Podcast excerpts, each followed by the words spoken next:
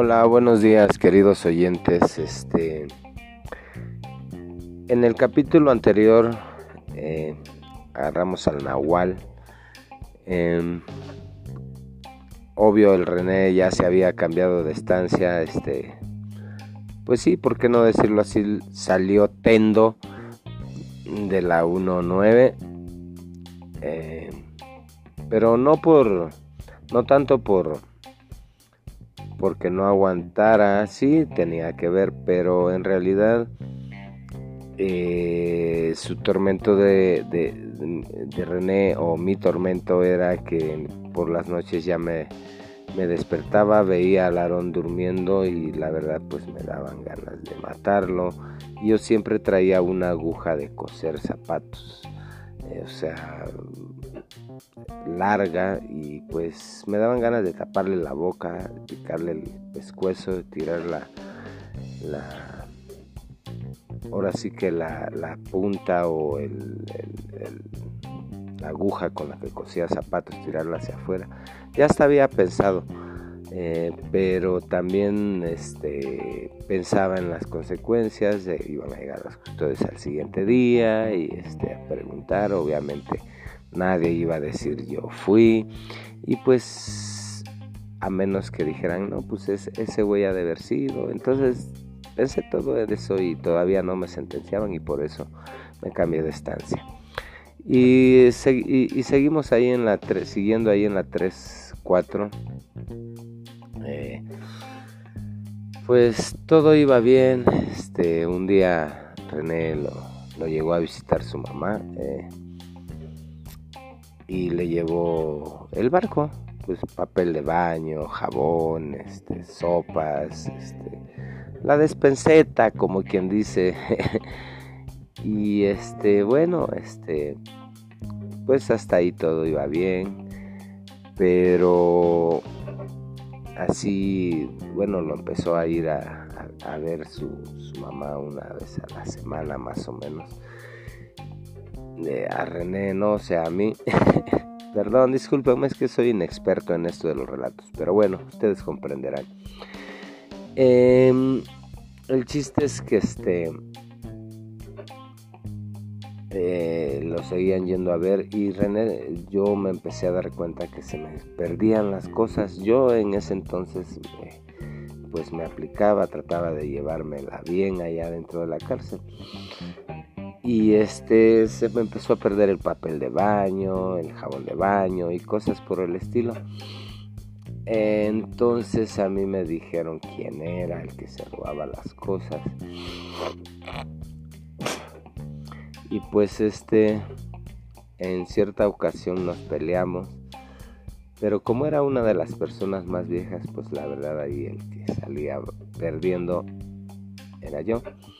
Y entonces este me eh, pidieron que me cambiara de estancia y me fui a la 49. Ahí en la 49 este eran este unos hermanos, el, Barbas y el perro. Eh, así les decían. Los cabrones iban por secuestro, ya los habían sentenciado a 16 años y ya nada más estaban pagando su estancia, ellos eran los más viejos de, ahí. Y pues yo llegué, les pedí chance y me dijeron, sí, no hay bronca, este, aquí quédate. Eh, nada más que pues este, si nos vas a invitar una piedrita, ¿no? Y pues yo les dije que sí. Y, pero que no traía yo dinero y me dijeron, ah, no hay pedo, ahorita pasan este, los camiones y ya les dices que te suban y ya les pagas en, la visita. Y dije yo, bueno, pasó uno, ya les pedí una piedra para cada quien de ellos y entonces dije yo dentro de mí, bueno, pues si limitaste una a ellos, pues, ¿por qué no te fumas unas tú? Al final de cuentas, pues, de tomo las vas a pagar. Y así comienza la tontería de René. O mía. Bueno, que al final de cuentas me terminaría haciendo un paro, ¿no? Y hagan de cuenta que este, pues, pasó uno le pedí tres, fueron las primeras tres, luego pasó otro y ya empecé a pedir, pero ya para mí nada más.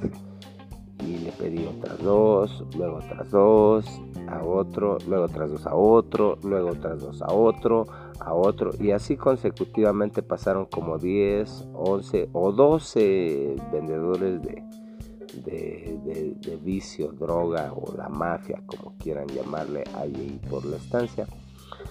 Entonces ya cuando amaneció, pues este René ya debía alrededor de 1500 pesos entre como 10, 12 cabrones. Em, René se confió porque pues era su primera vez en la cárcel y su mamá ya lo estaba yendo a ver.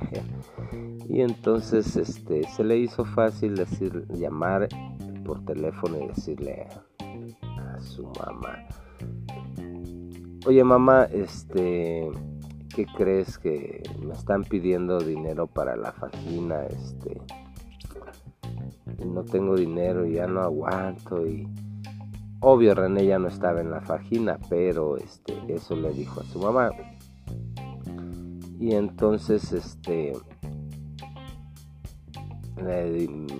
su mamá, bueno, mi mamá me dijo, sí, mañana te voy a ver, te llevo dinero. Bueno, eh, pasó una larga noche y este al siguiente día pues Osorio Martínez, Osorio Martínez. Y pues René baja la visita normal. Y entonces este a su mamá y todo, ya después de un buen rato de estar todo el día ahí sentados, conviviendo. Eh, le pregunto, ¿me trajiste dinero? Y dice mi mamá, sí.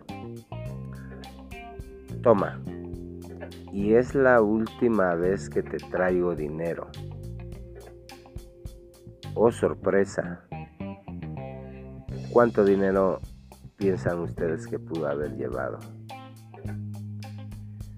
50 pesos. ¿Sí? 50 pesos. Y mi deuda era de, de 1500 entre como 10 o 11 cabrones, no recuerdo exactamente y ahí empieza la bronca, ¿no? Entonces, no, no, nunca le dije a mi mamá, oye, ¿por qué tan poquito? Nada, no, no, no, no, no. Ella al final de cuentas no me mandó a andar de pinche vicioso ahí adentro, ¿verdad? Y mucho menos a, a estar ahí, a, los hechos que me llevaron a estar encerrado, ¿verdad? Entonces, eh, pasó la visita, la despedí, subí. Obviamente ya me estaban esperando todos los buitres arriba. Cuando llegué a la estancia, de lo primero que me dijo eh, el más viejo, el Barbas, me dijo, nada más que aquí no quiero que te vengan a cobrar. Velos a ver a todos, allá afuera, allá, allá para la bronca, aquí a la estancia que no vengan.